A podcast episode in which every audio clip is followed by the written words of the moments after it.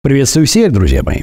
С вами Базилио, канал Fresh Life 28. Сегодня мы говорим об очередном глобальном понятии – злопамятность, который, как всегда, в большом городе оброс огромным числом мифов и предрассудков. Поехали!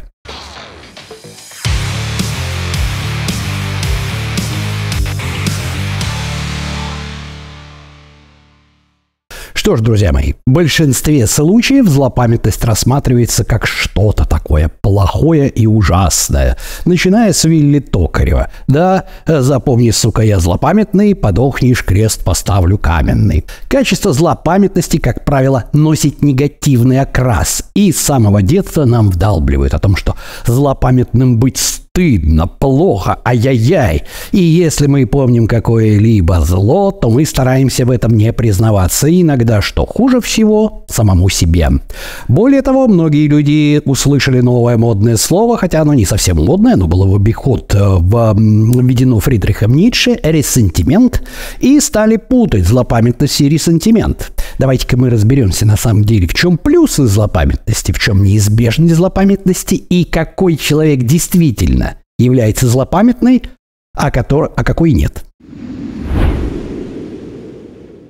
Итак, злопамятность – это устойчивый паттерн, который а, проявляется в том, что человек в состоянии длительное время держать в памяти и вызывать воспоминания всех обид, которые ему нанесли во время межличностных конфликтов другие люди. Понятно? Что здесь важно? Первое. Устойчивый паттерн поведения, то есть постоянство и всех обид, которые нанесли люди в ходе межличностных конфликтов. И вот здесь вот, предположим, устойчивый паттерн поведения, когда человек постоянно помнит обиды, да, какие-то, и говорит об этом, да, об этом в психологии никто не забывает. Все говорят, ну, так вот он же постоянно помнит, да, значит, он злопамятный. Но вот эту вот небольшую ремарочку о том, что злопамятный, истинный злопамятный человек помнит именно все, все, что связано с невысказанными обидами, нерешенными конфликтами и так далее на протяжении многих лет, вот это не учитывают. Потому что человек, который, предположим, был очень серьезно оскорблен, обижен, предан. Один раз каким-то одним человеком он эту обиду не простил и помнит, автоматически причисляется к злопамятным. Хотя этот же самый человек совершенно спокойный давным-давно забыл какие-то мелочи, которые, как у всех, происходят, да? А вот тот человек, который реально, и я таких знаю, реально помнит абсолютно все, чуть ли не со школьной скамьи, каждую гадость, каждую кнопку, которую одноклассник ему подсунул, блин, канцелярскую, на сиденье, на которой он при всех сел и опозорился, да? Вот этот человек приравнивается к тому человеку, который, предположим, не в состоянии до сих пор простить, ну, не дай бог, конечно, предположим, когда его близкого человека убили там в ДТП нетрезвый водитель, сын чиновника. Понимаете, в чем дело?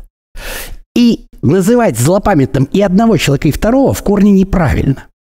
Так вот, друзья мои, давайте еще раз. Злопамятность прежде всего – это способность помнить вообще, ну, почти все обиды, более-менее плюс-минус, да, которые вот у человека копятся на протяжении всей жизни. Все, что он не высказал, все, что он не смог отомстить, еще что-то, еще что-то, что-то он не мог, по крайней мере, проговорить даже, да. Вот это все делает человека злопамятным. Если у вас есть какое-то событие, которое для вас являлось сильно травмирующим, и вы не можете его забыть, а, следование мнению по психологии, по которому вам должно быть стыдно, потому что вы же злопамятный, вы уже сколько лет прошло, а вы все еще не можете забыть, там, как вас на квартиру кинули там или еще чего-то, при том ваш близкий родственник, я и такое знаю, да? Вы не злопамятный человек. У вас есть один глобальный незакрытый гештальт. Очень важный. Давайте мы вновь вспомним старый-старый ролик по поводу агрессии или за одну главу из моей книги. Я там демонстрировал вот эту картинку. Итак, в чем суть? Суть в том, что по оси иксов, да, у нас есть некий аверсивный стимул. Это, ну, стимул – это то, что нас обижает, да. Одно дело, вам наступили на ногу в трамвае. Другое дело, извините, как я уже сказал, вас кинули полностью на все деньги, и человек, которому вы доверяли этого, был ваш близкий друг, партнер по бизнесу, да? Соответственно, вверх у нас уходит э, шкала желаемого возмездия, потому что я уже неоднократно говорил и доказывал о том, что это наша инстинктивная реакция. Желание отомстить – это прошитый инстинкт. И сколько бы фиговым листочком морали сверхэго не пытались прикрыть и подавить это, мы никуда от этого не денемся. Жажда мести никогда никуда не денется. Это уже, ну, притча в языцах, да? Так вот, наступает некий момент, я называю его красной зоной, в которой сила аверсивного стимула требует такого соответственно, а, воздействие в ответ, которое неприемлемо с точки зрения Уголовного кодекса или с точки зрения этики общества. Да? Притом в разных обществах это может быть по-разному и все. И как раз поп-психология занимается самыми простыми вещами, зеленой зоной, то есть как простить человека, который наступил вам на ногу. Вам надо подумать, насколько ли это серьезно, будете ли вы также переживать об этом спустя столько-то лет, бла-бла-бла-бла-бла. Вот тут методик, методик прощения и отпускания очень много. Но как только мы заходим в красную зону, и вы прекрасно понимаете, что помедитировать, подышать спокойно, да, для того, чтобы простить, подставить правую щеку и отпустить мысли о чин, сыне чиновника, который бухой сбил там вашего ребенка, не дай бог, да, там, или человек, который клялся вам в близкой дружбе, да, и через 10 лет предал вас, да, у каждого свои тараканы. Кто-то может одно простить, кто-то может не другое. Ну вот. Здесь все эти методы нифига не работают. Но, тем не менее, тем не менее, да, Информация об этом практически отсутствует. Что делает, написано у меня в книжке, да, то есть я там отдельно разбирал вот эту ситуацию. Но что касается злопамятности, и человек, который помнит каждого мудака, который наступил ему на ногу в автобусе, и кто ему нахамил в очереди, и тот человек, который не может забыть одну-две обиды серьезные за свою жизнь, он автоматически приписывается к злопамятным. А вот это уже неправда. Потому что дальше начинается цепочка самообвинений. Вы, допустим, если у вас ситуация как раз вторая, да, когда ну, в принципе, вы не можете там простить что-то только одно, да? У вас сидит этот незакрытый гештальт в голове. Вы никуда не можете одеться от него. Вы находитесь в петле с фрустрацией, вы залипаете в гештальте. Вы начинаете, согласно стереотипам сверхэго общества, обвинять себя. Ну, блядь, какой же я постыдный, я ничтожество, я злопамятный, я не могу выбросить это из головы. Я обязан выбросить, я должен простить, я дол... Не должны. И вы не злопамятны. Давайте-ка мы вернемся к тому, все-таки, что является злопамятностью, да? А вот, и подумаем, что это и каким образом с этим бороться. Ну, один из признаков злопамятного человека – это скрытность. Как раз это и есть следствие того, что а, человек является злопамятным. Потому что большую часть конфликтов можно решить при помощи конструктивного диалога. Ну, другой вариант, если вам попался, скажем так, абьюзивный партнер, который демонстративно вас висхолдит, то есть, грубо говоря, отказывает вам в предоставлении информации для того, чтобы закрыть этот гештальт каким-то образом, да? То есть он вам, он, грубо говоря, применяет к вам метод психологического насилия, висхолдинг, вот здесь описано, да? Тогда это другой вопрос. Ну, таких, в общем-то, не большинство. Так вот, люди, которые злопамятны, по каким-либо причинам, вполне возможно, в детстве им запрещали говорить об своих обидах. Их, их эмоции подавлялись, да? Перед ними никогда не извинялись их родители. Понимаете? Они набрали определенное количество ранних дезадаптивных схем, в результате которых они считают, что разговаривать не надо. Надо копить в себе обиды и при случае отомстить, при том каким-нибудь мелочным с точки зрения общества образом, например, накакать в тарелку, блин, в кастрюлю с борщом, проколоть шины. Ну, вот такая, вот, знаете, несерьезная вещь. То есть, там, по мелочевке по такой, да? Вот такие люди, да, такие люди стараются злопамятны. Значит, что Почему мы злопамятны? Да? Почему мы в принципе запоминаем? А вот тут, друзья мои, ситуация складывается так, что это наш природный механизм. Да, друзья мои, злопамятность неизбежна. Потому что в том самом древнем плейстоцене у нас есть древнейший механизм, по которому мы должны запоминать то, что приносит нам боль. Неважно, физическую или эмоциональную. Как говорил Мэтью Либерман, уже доказал, да? Это совершенно один, а, идентично. Единственное, что когда у вас есть физическая боль, вы можете ее локализовать, там, меня укусили за руку, да, когда у вас есть моральная, эмоциональная боль, она аморфна, она не локализована. Но задействованы те же самые нейросети, поэтому моральная, эмоциональная боль, она ничуть не меньше, чем а, травмирующая боль, чем боль от сломанной конечности. Таким образом, вот эта самая так называемая злопамятность, она природой предусмотрена. Но вопрос заключается в том, что в 21 веке, в 21 веке многие вещи, которые наша обезьяна, система 1, интерпретирует как угрожающие такие, да, они ими не являются. И большую часть вот этого зла можно действительно то, что называется, отпустить, если сделать переоценку, если они находятся в зеленой зоне, если они не очень серьезные, не несут в себе угрозы серьезной, да? Ну вот. Если получается так, если получается так, что у вас, вы как человек ловите себя на мысли о том, что вы не можете забыть вообще ничего, любую гадость, да, и вы не можете заставить себя проговорить с этим – Такие вещи решаются, как правило, в когнитивно-поведенческой терапии с психотерапевтом. Причины, почему вы так поступаете, у вас есть, поверьте. Вполне возможно, в детстве, как я уже сказал, вам запрещали это подавлять. Выливается это вот в такие вот травмы. Но так или иначе, это решаемый вопрос, да? Вот.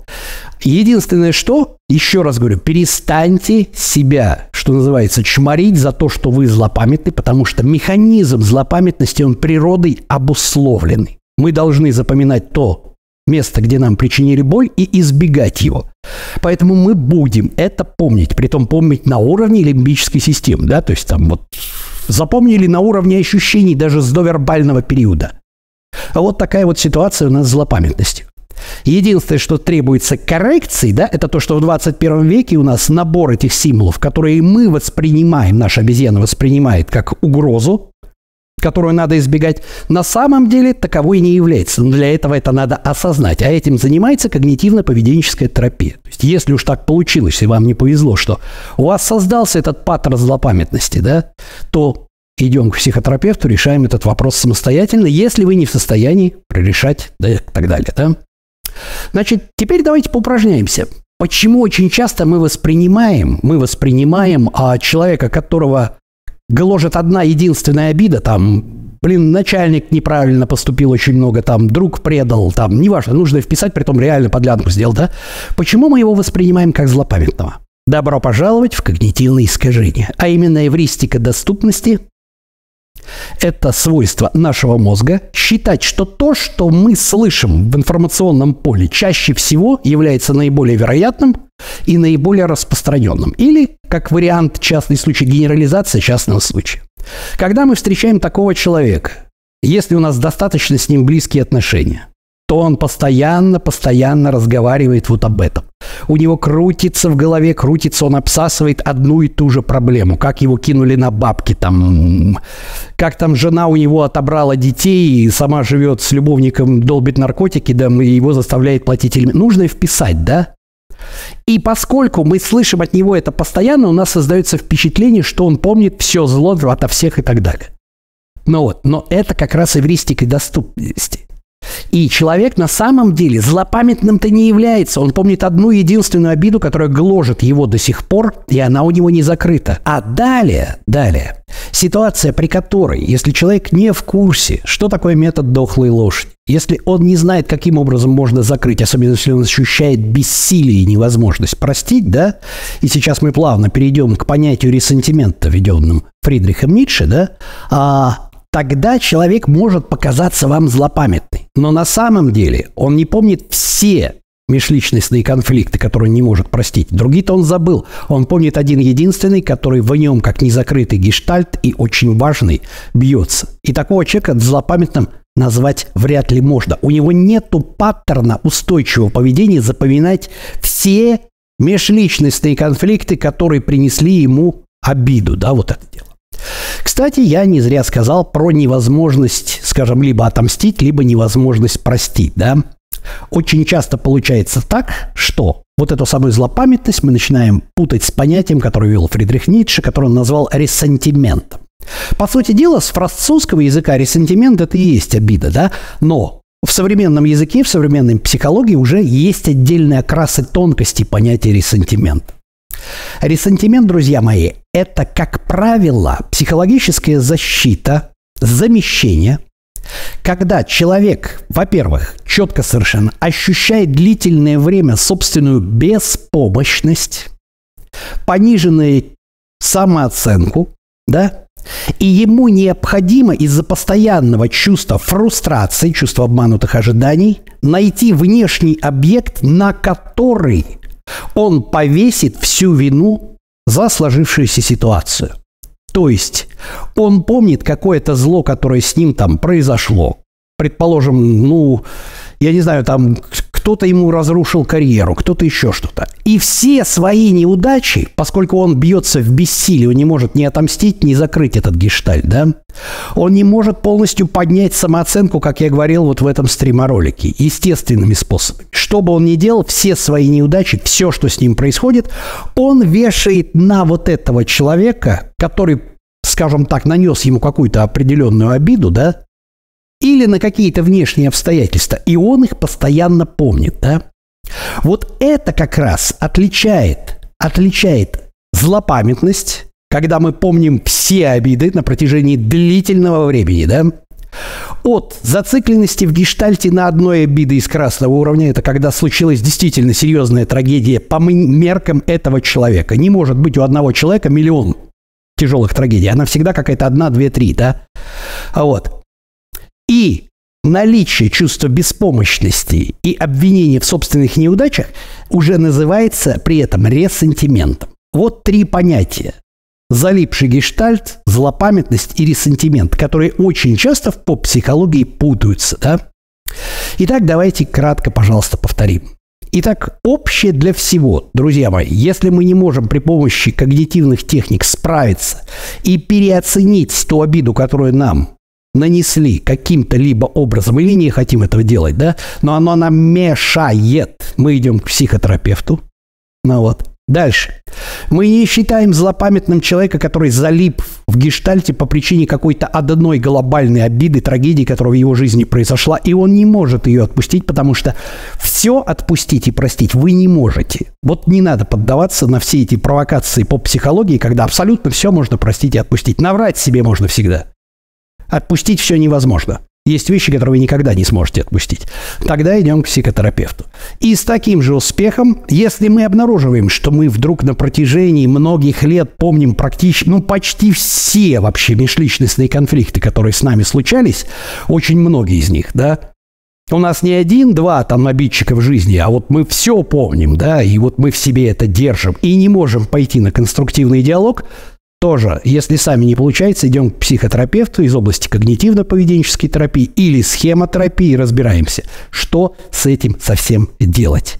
Но если либо в том случае, либо в другом случае мы ловим себя на мысли о том, что мы бессильны, и мы обвиняем вот этого участника конфликта в том, что у нас в жизни все пошло по одному месту и так далее, и так далее. То есть, по сути дела, эту разновидность мы называем ресентиментом. Ну, решается, как правило, такое тоже в рамках когнитивно-поведенческой терапии. Что ж, друзья мои, вот на сегодня это все. С вами был Базилио, канал Fresh Life 28, канал о том, как начать и не бросить новую жизнь в понедельник. А, это была кратенькая лекция о том, что же такое злопамятность по психологии, что же такое ресентимент, чем она отличается от залипшего гештальта, да, и не надо их путать. И самое главное, не пытайтесь себя чморить, если вы помните какое-то зло. Потому что так или иначе это природный механизм, адаптационный механизм избегать тех мест, где вам причинили боль. И если вас никто в детстве не научил с этим работать, то, по сути дела, это не ваша вина. Не надо себя за это винить, а нужно решить эту проблему и научиться это делать. А на сегодня это все. Всем пока-пока и помните, быть, а не казаться.